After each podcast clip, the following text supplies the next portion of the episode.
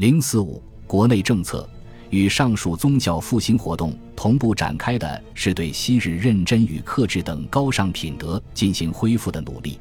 这些品德存在于罗马人的虔诚记忆与神话之中，铸就了往日旧共和国的伟大。萨路斯特就曾言辞谴责，把共和国的衰亡归咎于罗马人可悲的堕落。萨路斯特并非唯一有如此看法的人，但他的看法也过于天真。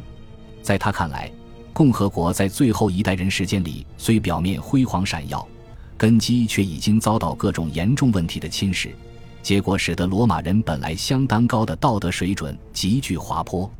尽管不能否认其行为有一定虚伪欺骗成分，奥古斯都还是以简朴的生活方式成功树立起公共楷模形象。他在帕拉丁山上的住房非常普通，屋内装饰的节俭程度使后来的苏维托尼乌斯大为惊讶。与个人简朴居士相对应的是，奥古斯都为了美化罗马修建的华丽公共建筑。此外，奥古斯都的衣着与桌子亦可为典范。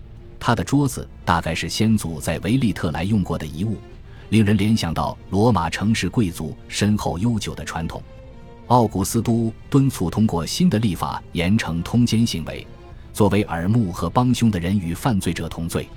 他恩威并济，对独生者刻意罚款并奖励生育，鼓励人们结婚生育以充实意大利的人口。他还采取措施限制私人的奢华排场。对公开表演的许可检查也较以往严格。现在执政官已不再是昔日的最高军事长官，可以挑选那些名声已融入历史与传说的显贵家族成员装点这一荣誉职务。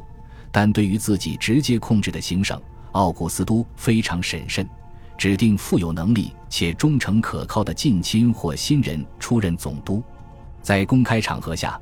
元老等级与骑士等级的尊严与排场有了积极提升，更古老、更受尊敬的行会组织受到鼓励。罗马城本身被组织成十四个区，区再分为小行政区，每个小行政区都有自己的地方官员。越来越多的意大利人进入元老院，并担任各级政府、民政与军事职务，同时市政管理机构也日益趋同。这些现象皆使人们意识到意大利的统一。强化了由此产生的乐观情绪。奥古斯都在市政建设方面有很多新举措：新建筑与交通管理、新的公共工程委员会、新创立的首都警察部队与消防队伍、保证大城市近百万居民用水的供水委员会、负责疏浚河道与维护河堤的台伯河水利委员会等等。奥古斯都还确保了谷物供应的正确组织与有效监督。这是一个稳定高效的政府所能提供的最显著福利。那个时代的诗歌以及公共建筑、雕像和铭文中反映出很多上述进步与新生的精神与成就。西塞罗曾哀叹社会各阶层的大多数人对反抗暴政漠不关心，把自己生活的和平安定看得高于一切。很自然。塔西佗也在其著作中记载了奥古斯都如何处心积虑以舒适安宁的生活引诱所有人，使他们觉得眼前现实的繁荣与安定远好于昔日共和国的危险与动荡。行省的状况同样如此，争夺罗马统治权的争斗与总督的贪婪早已彻底摧毁了对共和国制的信心。行省居民更急切地欢迎新秩序的现实福利。